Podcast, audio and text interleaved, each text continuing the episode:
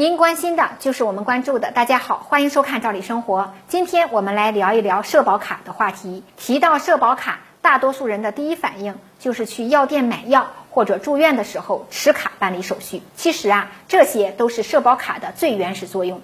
随着时代发展，社保卡已经不仅仅具有这两项功能，也不仅仅是一张卡片。它已经发展成为具有多种功能，并且还进行了一个重要的升级，也就是作为凭证，咱们参保人不仅拥有一张实体的卡片，还可以拥有电子社保卡。没错，脱离实体卡片，仅仅呀通过手机就可以使用社保卡，并且呢功能上也绝不仅仅是买药或者办理住院结算等等。那么今天我们就细数一下社保卡，不管是这个实体卡片还是电子形式的，都有哪些功能。第一个功能就是金融功能，直白点儿啊，就是可以把社保卡当做银行卡来使用。这个主要是针对实体卡片来说的。一般呢，各地都会有指定的捆绑银行，大家可以省去使用对应银行的银行卡，而使用社保卡来进行金融结算。不管是存取款还是代收代付都可以，而且啊，省内跨行还可以免手续费。除了存取款。还有一项功能，就是社保卡的金融账户还可以作为待遇领取的指定账户。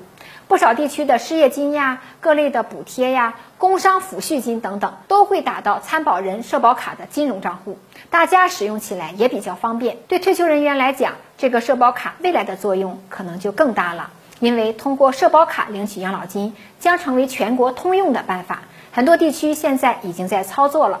而对于在职人员来说，不少单位也通过社保卡来发放工资。说完了社保卡的第一项重要功能，我们再来说说社保卡的第二大功能，那就是身份的证明。虽然不能够完全的取代身份证，但是呢，在一些情况下，尤其是办理一些相关的业务，比如说就业登记呀、失业登记呀、参保登记呀、工伤认定啊，甚至职业培训、技能鉴定等等。都可以把社保卡当做身份证明来使用。还有一个功能啊，重点讲一讲，就是社保卡除了作为人社相关业务的凭证，它还在其他的一些领域，像民政、公安、公积金，甚至出入境业务等等，不少方面都能够使用到。有的地区不仅是这些公共业务使用，还有一些服务行业也支持使用，比如在江苏。浙江、上海和北京等地区，社保卡还可以当做公交卡来刷卡。还有一些地区，像上海市呢，还允许医保个人账户余额来购买专属的商业保险。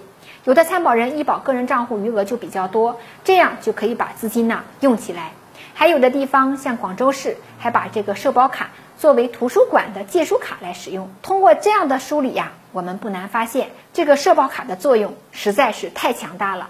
未来呢，有可能还会更加的实用。今天的话题我们就聊到这儿，感谢收看，下次见。